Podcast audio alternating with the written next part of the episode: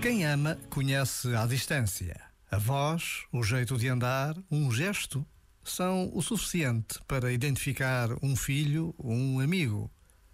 Deus, tão longe e tão perto, tão presente junto de nós, mesmo se aparentemente inatingível, conhece-nos como o melhor dos amigos.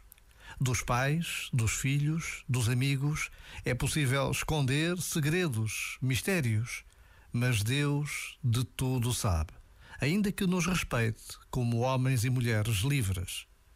Quando caímos, quando fazemos asneira, Deus permanece por perto, pronto a ajudar-nos a voltar ao bom caminho.